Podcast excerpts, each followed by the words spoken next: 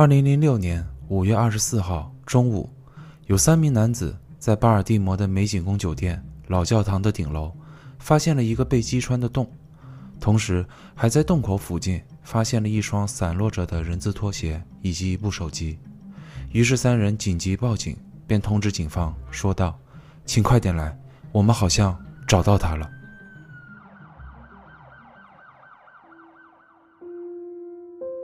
Hello，大家好，欢迎收听来说梦话，我是来来。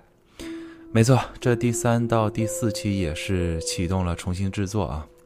之前那个版本因为很多连贯的地方声音都特别小，包括那时候的收音设备也都不好嘛，音质也都不清晰。最重要的是，我也是答应了小伙伴们啊，会重新来制作，所以就有了这个版本。那随着一声警笛，也就开始了咱们今天要讲的这个故事。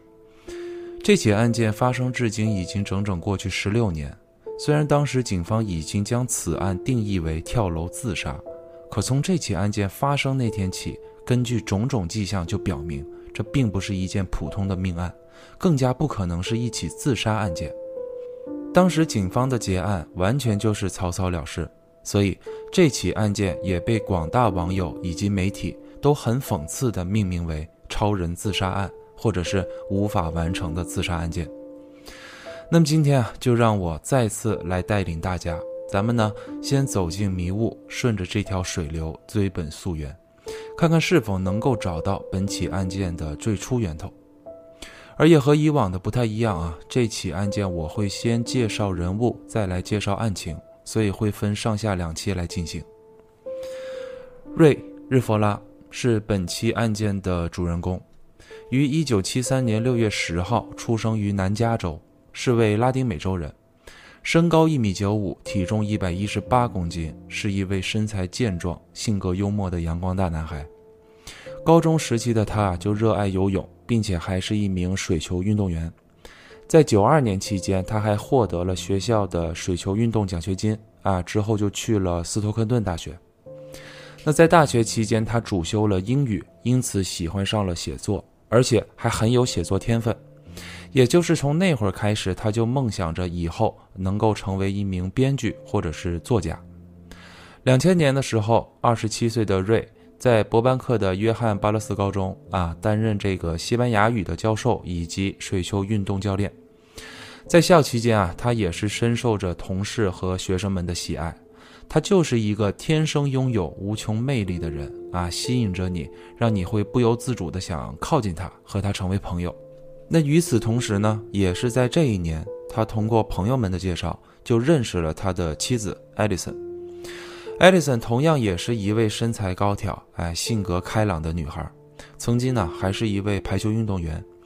两人可谓是郎才女貌，天生一对。两千零四年的时候，也就是两人在一块儿同居了两年后，瑞呢就向艾丽森求婚了。艾迪森当时啊也是非常感动，就同意了求婚。可当时两人也知道，此时啊还为时过早，因为在这些年中，瑞一直是坚持着自己的梦想啊，还做着自己的这个编剧的行业。可这个行业啊一直让他没有什么起色，所以在经济上并不是很富裕。可当他有了结婚想法的时候，他就决定，目前啊，还是先将坚持多年的梦想放一放，因为毕竟在没有成名之前，就目前的收入来看，他根本无法支撑组建家庭的这个想法，他甚至连一个婚戒啊都买不起，因此他就想到了自己的好朋友波特斯坦伯雷。这个波特斯坦伯雷啊，是本起案件最关键的一个人物。一切啊，都好像是瑞在去了他公司之后，才开始了有了这么大的变故的。这个波特和瑞，他俩呀是从十五岁就认识，学生时期的他们呢都热爱游泳，并且都参加了学校的水球运动队。两人可以说是每天都一块儿上学，还一起训练，一起聊天可以说啊，感情啊是非常的铁啊，情同手足的这种关系。那在步入社会后，俩人也都经常见面、联系、交流，无话不谈。可随着两人在事业上的不断发展，瑞呢是一直坚持着梦想，哎，做着自己喜爱的工作。可波特啊，却早已成为了金融界的大人物，并且还开了一家以自己名字命名的斯坦伯雷投资研究公司。那这家公司啊，是专门以发布金融简报为主啊，在金融界很有影响力，规模也很大。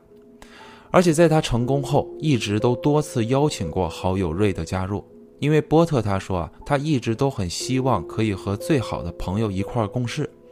同时，他也很看重瑞的文采，他觉得如果瑞将他的写作天赋能用在金融简报上，那一定会有所作为。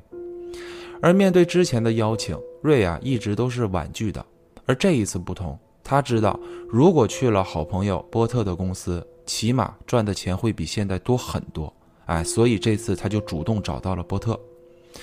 那当波特知道瑞的决定后啊，也是相当开心啊。他还和瑞说：“他说，兄弟，你能决定加入，我真的特别开心。同时，我也替你感到开心。”于是就安排瑞来到了自己的公司，并且将公司的一个金融资讯专栏交给了瑞，暂时先以三十天为制作周期啊，也可以说是试用期。可这也就意味着瑞需要先离开艾丽森一段时间啊，因为他俩当时是住在洛杉矶，可波特的公司啊是在巴尔的摩。一开始其实艾丽森也是不太情愿啊，他还和瑞说过，他就说其实他不需要瑞去赚什么大钱。他觉得两个人只要在一块儿，开开心心的，就比什么都重要。可瑞的想法其实也很简单，他其实就是希望可以利用这次机会啊，能够赶紧攒点钱，快点结婚。艾丽森也是很能理解瑞的这个想法，并且他也觉得三十天可能也不算太长啊，于是他也就答应了。就这样，瑞是孤身一人来到了他不熟悉的环境巴尔的摩。那虽然啊，想法是美好的。可在实际接触金融后，还是让瑞感受到了重重困难，因为他从来就没有接触过金融领域啊，很多专业知识啊，包括专业术语啊，对他都是难关啊，他都需要一一来攻破。而最初的三十天制作周期对于他来说也实在是太不够用了，于是又将周期延长至了六十天。那在这段时间里呢，虽然他每周都会飞回洛杉矶啊，陪伴这个艾丽森度过周末，可长期已久的分离啊，还是让他俩感受到了相思之苦。就在九十天的努力后，瑞士终于攻破了难关啊！他制作的这个金融专栏非常成功，并且波特也表示非常满意啊，还向瑞正式提出了一份全职工作的邀请。瑞当时也是答应了。可这也就意味着瑞需要在巴尔的摩长期发展了。那艾迪森当时啊，虽说也是为瑞感到高兴啊，可两人之间啊，见少离多也不是办法呀。而且每周这样两岸飞行啊，成本也实属是太高了。于是爱迪森就向公司提出了调岗申请。他原本是担任公司的财务总监啊，那通过申请后呢，爱迪森呢就是被调整为了区域销售和这个产品经理。这个岗位啊，不需要他长期待在总部啊，也就这样，爱丽森呢是终于也搬到了巴尔的摩，和瑞在了一块儿。那与此同时呢，波特就将公司的一份非常重要的专栏交给了瑞，那就是反弹报告。也就是从这块开始，瑞才有了巨大的变化。这个反弹报告啊，其实呃就是需要先罗列出一些目前行情不太好的股票。哎，通过分析之后呢，预计哪只股票会有反弹的迹象，并且提供这个购买建议啊，属于这么一类的金融投资建议的专栏。那一开始啊，这样瑞就感受到了如坐针毡，如芒在背，如履薄冰，如鲠在喉，那真是浑身难受。因为虽说啊，目前他已经能够写出一些金融相关的资讯。可那些啊，说实话，其实都只是透过收集过来的报告啊，之后再通过他的整理和修辞之后出来的这么一个内容，并没有接触到很多金融相关的知识。而这一次是完全需要以一个专业人士的角度，通过系统的分析，再给出相应的建议。这样瑞啊完全没有信心，并且他还认为。不管是谁看了他写的报告啊，都会一眼看出这就是一个门外汉的胡编乱造。可当时波特却从不担心啊，他还安慰着瑞，他就说啊，兄弟，放轻松点儿，我知道你根本没有什么金融分析能力，我看中的其实就是你的写作天赋，你只要把报告写得生动，哎，富有影响力就完全足够了。你要知道，那些股民们都是不专业的。他们只会跟风，并且都天真的会相信这个世界真的会有人愿意带着他们赚钱的这种想法。那其实讲到这儿啊，咱们可能多少都有些怀疑，这个波特他具体是做什么的呢？哎，怎么感觉他好像是一个骗子一样？他为什么会从三十岁开始就平白无故的发家了呢？没错。其实啊，我在整理稿子啊、收集材料期间，我就查询到了这个波特很多相关的一些资料，我才发现啊，他的成功并不是平白无故啊，那真是能耐大了去了。波特斯坦伯雷，他是在高中时期啊，我前面也介绍过，他当时是和瑞都是在同一支水球运动队接受训练。然而从那个时候开始，就能看出这个波特啊，其实并没有那么出众。他并不像瑞那么的引人注目啊，无论是学习方面还是运动方面，他都不那么的杰出。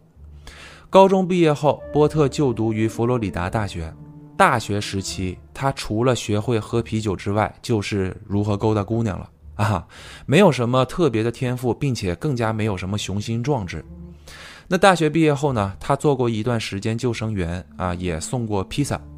然而，就在他二十三岁的时候，他是去了佛罗里达州的一家经营非常糟糕的金融研究公司啊，当时担任的是初级分析师。等到九六年期间，他所属的这家公司就终于是因为经营不善而破产了。当时啊，是被他们的这个大客户邦纳给收购了。而就是这次收购啊，才让这个波特有了翻身的机会。简而言之吧。当时这家公司的很多老员工都离职了啊，有的也是被开除了，那么就只剩下波特与他另外一位好友还在为这个新老板工作。那又过了几年后，波特就拥有了自己的斯坦伯雷公司，并且是作为大老板邦纳 A 公司的子公司所运营着。实际上啊，有一种说法啊，那就是在二零零二年五月十四号这天。波特当时是使用了一个名为杰伊·麦克丹尼尔的假名啊，在网上以发邮件的形式，谎称自己是什么超级内幕人士啊。之后呢，就只要透过订阅他的内容，就能获得一些大公司的内幕消息的这么一封邮件，并且他当时发送的这些目标用户，就都是邦纳 A 公司的自有用户，哎，将近发送了有八十万名用户。换来的结果就是，当天就直接订阅出去了一千两百一十六份。简而言之啊，这次这样的操作赚了将近有一百二十一万美元，而波特也从中赚取到了二十万美元的报酬。那当时尝到甜头的波特啊，就赶紧在筹备下一期。可就在筹备下一期的订阅内容时候，他就遭到了两百多名用户的退款申请。并且这些用户还向 SEC 美国证券交易委员会提出了投诉申请。等时间来到了二零零三年四月十八号这天，SEC 就以欺诈罪指控了邦纳的 A 公司和波特的 B 公司。当时法院给出的审判时间是定在了二零零四年三月份开始进行初审。而我刚刚提到的那份反弹报告，其实就是当时波特搞的那种欺诈邮件订阅的那个内容的升级版，所以这份报告也是一直属于被这个 SEC 调查中的这么一个状态。而在调查中，这个 SEC 他们也发现，波特这家公司的员工好像对金融都不太了解，他们当时啊就对这家公司里面一位所谓的金融专家啊进行过审讯。后来他们才发现，这个所谓的专家，其实啊，他的工作是什么？就是每天把《华尔兹日报》的那个股市板块上面的那些内容筛几句、选几句之后拿过来改一改、编一编，就成了他所谓的专家报告了。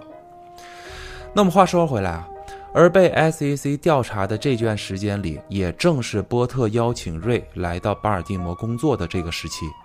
而在那段期间。瑞不仅是需要负责他自己的这个专栏板块，同时他还需要写很多一些正面宣传的内容。啊，其实啊就是帮公司在洗白。而随着时间一久，瑞也开始摸清楚了这家公司的套路，他已经知道斯坦伯雷公司其实就是一家骗子公司，他也知道了原来这家公司目前是被调查中的状态啊，而且调查的事项还都包含着欺诈以及内幕交易啊等重大罪证。所以这份工作啊，也让他每天都提心吊胆的啊，感到非常不安，心理压力啊也逐渐加重，甚至于啊，已经出现了焦虑、失眠的这种症状啊。他也不再运动了，并且每天都会熬夜，靠打这个电子游戏度过。而即使是这样，都没能让瑞停止下来啊，他还是日复一日的写着那些骗人的报告。而这样的付出啊，也确实让他得到了丰厚的回报。就在二零零四年十二月三十号这天，瑞士终于在巴尔的摩的若兹伍德，哎，买了一套漂亮的别墅。这里的街道啊非常安静，环境也很优美，哎，距离这个市中心大概也就二十分钟的车程，面积是超过了两千平方英尺啊，也就是一百八十五平方米，价值是高达了二十八万美元啊，可以看出这份工作确实让瑞赚到了很多钱。你要知道，这可是他来到巴尔的摩不到一年的时间就赚到的成果。那买了房子后，也就是说，瑞和艾丽森的生活也算是在巴尔的摩稳定下来了。瑞的心情呢，也开始慢慢有了好转啊。他还为了缓解压力，参加了每周都会举办的水球比赛啊，并且他当时和艾丽森也参加了他们那个社区的教会啊。瑞的心情呢，也逐渐的稳定了下来。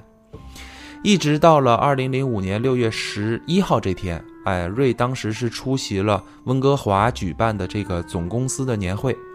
也就是在那个时候，瑞士终于决定提出了辞职。那波特呢，当时也没有感到很惊讶啊，因为他知道，虽说瑞很喜欢写作，可是并不喜欢写什么反弹报告这类的东西啊，所以也就答应了。那辞职后呢？瑞士从艾利森的信用卡上预付了一点五万美元啊，购买了一些拍摄设备，并且就成立了自己的工作室。那他与波特的关系啊，也是从这个雇佣关系啊变成了合作关系。他的工作室啊成立之后，是帮助这个就专门吧，帮助斯坦伯雷公司制作宣传视频啊，啊，包括给他们做这个会议记录啊为主的这么一个形式去赚钱。那又过了不到半年，也就是二零零五年十一月五号这一天，瑞士与艾丽森在波多利哥举办了一场温馨、幸福、童话般的婚礼。瑞的母亲啊，当时还为他们请来了波多黎各当时最著名的音乐家啊，来为他们进行伴奏。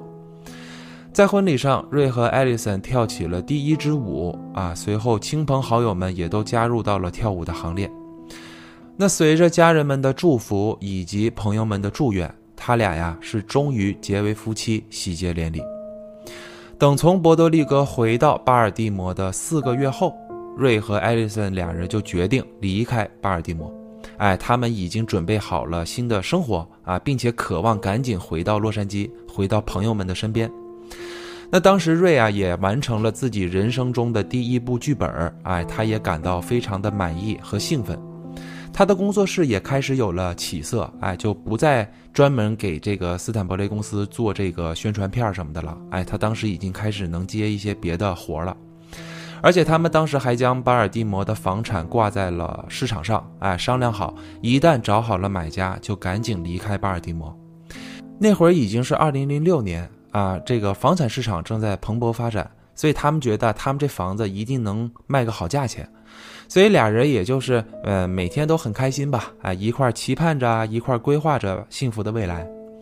然而世事难料，往往啊，事情都好像在刚走向正轨后，又偏向了航道。就在二零零六年五月十六号这一天，艾丽森是因为工作的原因啊，他需要前往这个弗吉尼亚州的里士满出差几天。那这天早上啊，艾丽森能看得出来啊，他是一个非常疲惫的这么一个状态，而瑞呢却早早起来啊，显得很忙。他还为艾丽森做了早餐，陪着妻子一块收拾好了行李，搬上车之后，在早上八点的时候，艾丽森就驾车出发了。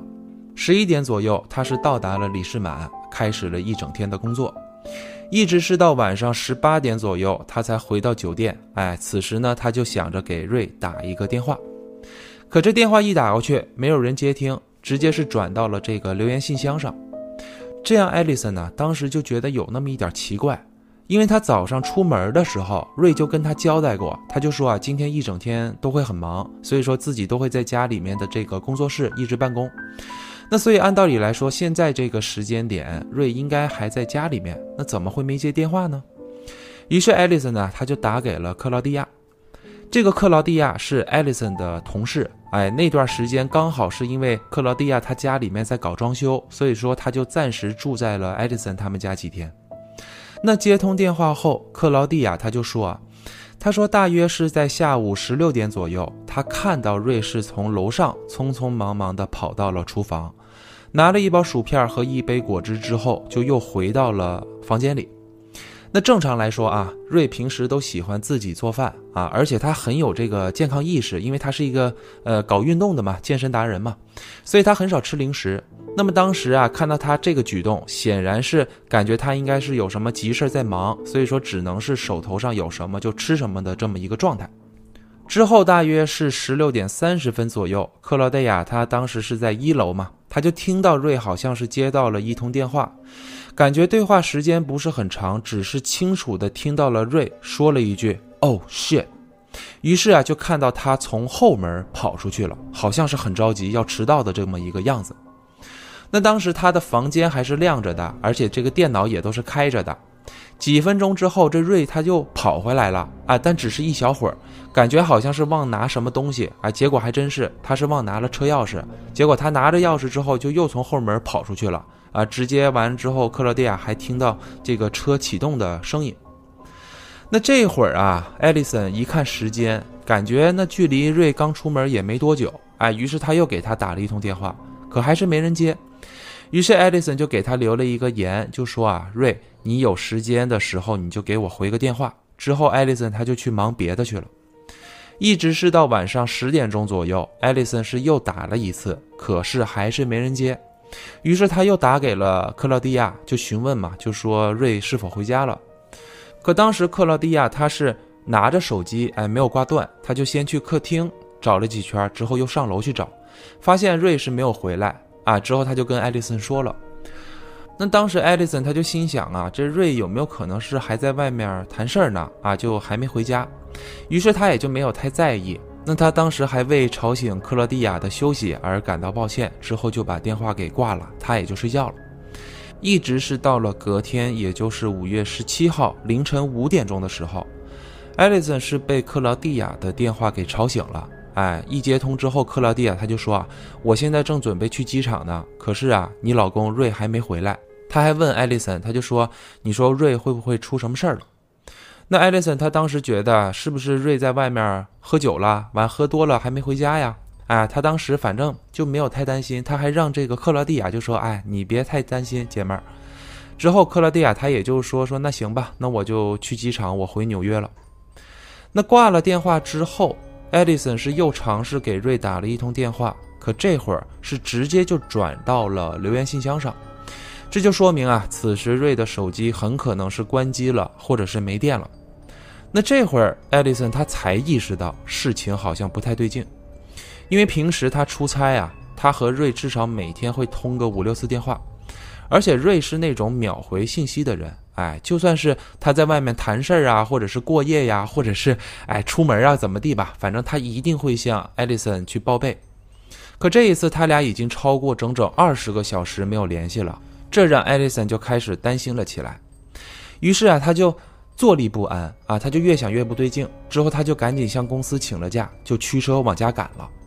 那在路上的时候，艾丽森他还给瑞身边的所有人都打了电话，可没有一个人说在此期间和瑞有联系过。那这就让艾丽森更加慌张了啊！同时，他当时那个家人们也都知道这事儿，他们也觉得这事儿挺奇怪的，因为他们都很了解瑞。啊，他们都知道瑞不可能这么长时间了还不联系艾丽森，而且他也绝对不是那种一句话不说就彻夜不归的人。于是家人们也都往巴尔的摩赶去。那回到家里的艾丽森，她先是发现瑞的车子已经不在院子里了，之后呢，他就在这个厨房的台面上看到了一包吃了一半的薯片啊，还有这个瑞的这个牙套啊，就是那种隐形的那种矫正牙套。上楼的时候，他也发现了工作室的灯还有电脑都没有关啊。那看到这儿的时候，艾丽森他就紧张了，他就觉得。这到底什么事儿会让瑞这么匆忙的就离开呢？对吧？你这灯什么的你都没关，而且如果他打算在外面过夜，他不可能不戴这个牙套，因为他原本这个牙齿啊就有这个需要矫正的这么一个治疗过程，所以说他每天吃完东西他都必须要戴着这个牙套，包括戴着牙套睡觉。而且这个时候他也打不通手机嘛，所以说他就种种迹象，他就越想吧就越担心，于是他就赶紧跑到警局去报警了。可来到警局后，警方并没有特别重视他的这个报案啊，因为懂的都懂，目前还没有超过四十八小时，而且在国外，哎，一般成年人的失踪都不是那么受到重视的啊，因为警方他们都认为，你一个成年人的离家出走，那肯定都是自主行为，对吧？你有可能就是因为某些事情或者是某些责任就逃避完之后离家出走了。然而，任凭艾丽森他再怎么解释，警方都还是没有采取任何举动，甚至是连这个报案记录他都没有做。他们当时还向艾丽森说：“就说啊，太太，哎，根据我们的经验，你就这么想吧，一个妻子出差，家里面还有另外一位女房客，而且你丈夫还在家里面，那他有没有可能偷情呢？对吧？而且他们当时还向艾丽森就打趣道，就说啊。”你那女同事不是回纽约了吗？你要不要也跟着去纽约去找一找？没准你丈夫啊就在那块儿。哎，说实话啊，真的，当时啊，这个巴尔的摩这帮警方啊，但凡是有那么一点责任心的话，这起案件到最后可能也不至于此。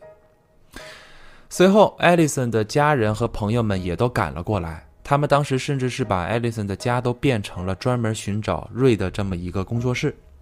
是印发了很多寻人启事啊，走遍了附近的街道，询问了无数的路人和商家，可无一例外，却都没有找到瑞的踪影。随后，波特也是从城外得知了瑞的失踪消息啊，于是他也赶了回来，并且他还在这个寻人启事上面设立了一千美元的悬赏，一直是到周五的时候，也都没有收集到什么线索，于是他又把这个奖金啊上升到了五千美元。并且他还找到了媒体，哎，希望通过媒体能将此事传播出去，哎，能得到更多人的关注以及线索。可随着新闻的报道以及几天来大家没日没夜的寻找吧，都没有任何进展，这就让大家都充满疑惑啊，因为他们不清楚瑞的手机为什么会关机了，而且已经失踪好几天，信用卡也没有任何使用的记录。储蓄卡也没有提取现金的记录，什么痕迹都没有。他们当时甚至是打给了很多家医院询问，就说你们这医院里面最近有没有收到无法联系家属的这么一些伤患呢？哎，总之他们当时是把所有的可能性都想遍了，可就是没能找到任何与瑞相关的信息。可接下来，艾丽森父母的一通电话打破了僵局。就在瑞整整失踪六天后，艾丽森的父母是在五月二十二号这天，在一栋这个停车楼内发现了瑞的那辆黑色三菱蒙特罗，而且随后啊就赶紧联系了艾丽森，也通知了警方。那等艾丽森赶到现场的时候，他是看到现场已经来了很多警方和那个媒体嘛，都在进行报道呀和搜索。那这辆车就停在了美景宫酒店对面的停车楼内。而且雨刷器上面还夹着一张罚单，那找来管理员询问的时候，就得知这辆车是在瑞失踪当天就一直停放在这儿，没有被开走了。那随后警方啊，他们就说说什么呢？说这辆车里面没有找到任何有价值的线索啊，说车里面没有打斗痕迹，没有反抗的痕迹，没有血迹，也没有被盗过的痕迹，反正就说在车里面什么东西都没找到。可也就是这样，在整整失踪了六天后，原本刚有点线索，现在这么看来啊，真的是又没有头绪了。可这也就让这起案件变得更加离奇了起来啊！因为这个地方啊，就这个这个停车楼这个地方，其实对于瑞来说并不陌生，因为这一块就距离斯坦伯雷的那个公司没多远。紧接着在二十四号这天，就有了重大的发现，这天就是我开头说的那个时间点。在二零零六年五月二十四号的中午，此时啊，瑞士已经失踪了八天了。马克和史蒂文正在查尔斯街的杂货铺买了午餐，往公司走。结果路上他们就碰到了乔治。当时看到乔治的时候，他就眉头紧锁嘛，在大街上走着。于是俩人啊就问，就对这个乔治说：“你还在找？”于是乔治他就说：“啊，是的，我想在这附近啊再找找看。”那他们这个对话是什么意思呢？他们仨啊都是这个瑞的同事，也是他的好朋友。在瑞失踪的这八天里面，这三个人一直都没闲着啊，一直是帮忙去发传单、去粘贴海报、询问路人，反正一直没停歇。那等周三这天，乔治呢也是返回了工作岗位，可他呀无法安心坐在办公室里，他也没有心思放在工作上。他当时就告诉马克和史蒂文，他就说啊，他一直在车辆被发现的停车楼的这个附近进行搜索，他希望能找到一些线索。他还说啊，如果瑞真的是在这附近啊被绑架了，或者是遭到遇害了，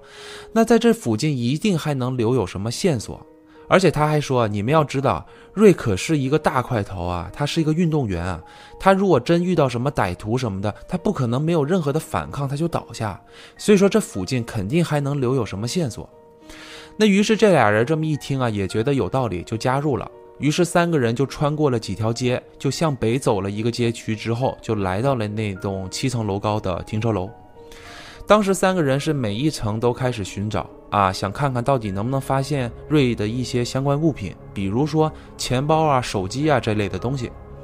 可不一会儿，马克的手机就响了，当时是史蒂文打来的。啊，他就说啊，Mark，你赶快来楼顶，我们发现了一些东西。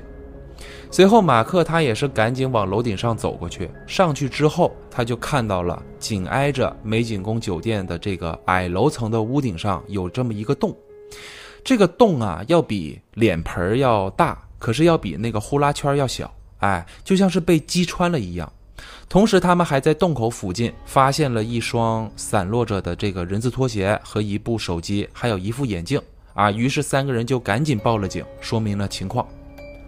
那等警方来到现场后，先是找到了大楼的管理人员进行询问。这管理员他就说啊，那个矮楼层啊，其实是一个壁球俱乐部，他们通常啊都会把那块称之为老教堂。而且他还说啊，那块基本上平时不会被使用啊，而且很少人知道那个场所还会对外开放。那说着说着，他就把这个门就给打开了。可当打开门的时候，就闻到了一股极其腐烂以及腥臭的味道。那讲到这里，相信很多听众都知道我说的这是什么味道了。哎，没错，那就是尸臭味，很浓的尸臭味。而且紧接着就看到了一具已经高度腐烂的尸体。这警方称啊，这具尸体当时是脚朝向门的方向啊，完之后是以一个俯卧的姿势倒在了红地毯上。那尸体也是遭受到了大面积的损坏，并且正上方就有这么一个洞。那通过洞口的侧面去看，还能清楚的看到房顶的这个建筑构造。啊，你能清晰的看到金属板层啊、混凝土啊、钢筋啊等材料，洞口很干净，没有大面积坍塌的情况。随后经过法医鉴定，证实该死者正是失踪已久的瑞，他的死亡日期是五月十六号，也就是失踪当天。那等艾丽森与他的家人们赶到警局认尸的时候啊，都已经悲痛欲绝，泣不成声了。因为他们都没有想到过啊，最坏的情况还是发生了，这么多天的希望一下子也全都破灭了。那么接下来侦办此案件的就是贝尔警官啊，他就开始进行调查。首先啊，尸体已经高度腐烂啊，因为当时是五月期间，正是炎热季节，老教堂里面是又封闭又闷热，哎，再加上瑞兹在这里面已经整整八天了。所以，按照目前的腐烂程度，能发现的细节已经很少了。之后根据尸检的报告，哎，其实啊，这份报告读起来，那真的是能感受到非常严重。瑞的身上前额有两处伤口，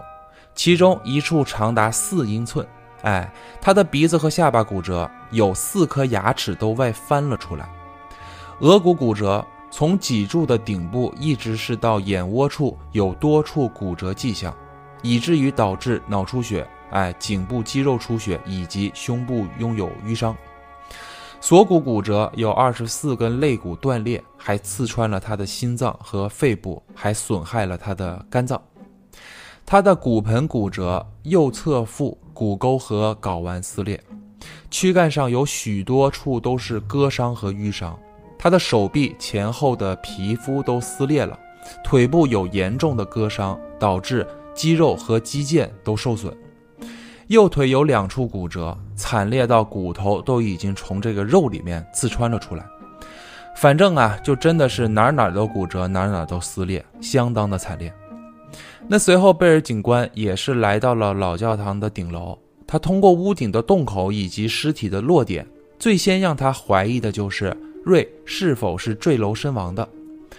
那他当时看着这个屋顶的洞口啊，就形容的话啊，大小差不多就够一个人垂直穿过的这么一个大小。当时贝尔警官也是在自己身上测试了一下，他发现这个洞口也就刚刚好，呃，够自己的这个身体穿过，呃，撑死了还留有那么一点点的缝隙。可疑点最大的就是这洞口太干净了，四处没有坍塌的这个迹象。这就说明啊，瑞他应该是在一个非常高的高度，并且以非常快的速度，像火箭一样直接击穿了屋顶。那这得需要多快的速度和高度啊？当时啊，他环顾四周，他就发现，距离老教堂的屋顶附近最高的建筑物，也就是紧挨着的这个美景宫酒店了。那当时啊，警方是按照这个设定，给出了三种坠楼的可能性。第一种假设，瑞有可能是从美景宫酒店的顶层啊，也就是十四层的位置跳下去的。可这其中啊，存在着一个非常大的难点，那就是距离，因为距离太远了。首先，美景宫顶层距离老教堂洞口的这个横向距离一共就有十四米这么远。那这样看来，就有可能是瑞他是在美景宫的顶层以助跑的形式飞跃出去的。可这其中又有一个非常说不通的地方，那就是美景宫的顶层根本就没有任何能用来助跑的这个环境，因为它这个楼顶上全都是这个空调机啊、排风烟道啊一些设施吧，所以说全都坑坑洼洼的啊，根本就没有一个能直线冲刺的这么一个区域，而且瑞当时穿的可是人字拖呀。所以种种迹象表明啊，瑞都无法完成这样的助跑跳跃，你就更别说还能跳出十四米这么远了。而且瑞如果要自杀，他根本就没必要选择这么费劲的方式吧。而且当时艾丽森他也表示，他就说啊，呃，瑞他有很严重的恐高，他不可能说站在这么高的地方还能跳出去。他说我们俩过圣诞节的时候，瑞站在梯子上挂这个挂饰嘛。他站在梯子上，他腿都会发抖，所以说你就可想而知他是有多么怕高了。那第二种假设就是瑞他有可能是通过停车楼的楼顶跳下的，可是这其中也包含着一个最大的难点，那还是距离的问题，而且这个停车楼要比美景宫酒店要矮得多，你就根据横向和纵向的这两个距离来看，它都相差六米。当时贝尔警官他就说：“你从六米的高度往下跳，你未必会摔死，你就更别说这么短的距离，你还能砸出这么一个洞出来。而且瑞的身上可是有多处严重伤痕呢，你就按照这个距离你往下跳的话，你怎么可能把人能摔成那样呢？所以很快这个假设也就被搁置了。那第三种假设就是瑞可能是从美景宫酒店十一层的窗户平台上面跳下的。”可这其中啊，就如果按照这个说法的话，那就显得更可笑了。因为还是那句话，就先不说这个距离是否能砸出那样的洞，包括把人给摔成那样，咱就说单单想来到这个台面上都不是那么容易的。这个美景宫酒店啊，说是说酒店，可实际上已经被改成了公寓，所以这里面是有很多商家和住家的。那这样看来，瑞士如何通过别人的允许下？你要先进到房间里，之后呢，再把窗户开开，再爬到这个台面上。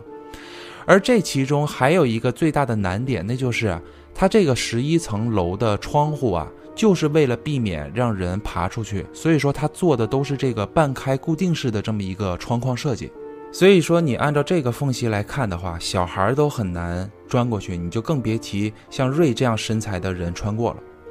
所以，根据以上三点的假设，都构成不了瑞他是自杀的这么一个设定。那么好了，这一期啊，咱们就先讲到这里。关于瑞为何失踪的啊，又为何在发现他的时候却形成了这样惨重的景象？虽然已经给出了三种假设，可这也足以证明瑞根本不可能是自杀。可随着案情发展，为何到最后警方还是定义此案为自杀案件？包括我事先在介绍波特斯坦伯雷的时候就已经表明，他与瑞的死亡绝对脱不了关系。那这又是为何呢？这些疑问啊，我们就留到下期再说，并且下一期也会引出来一位至关重要的人物。那么好了，感谢大家收听本期节目。如果你还对这个世界充满好奇的话，就请关注我。我们下一期再见。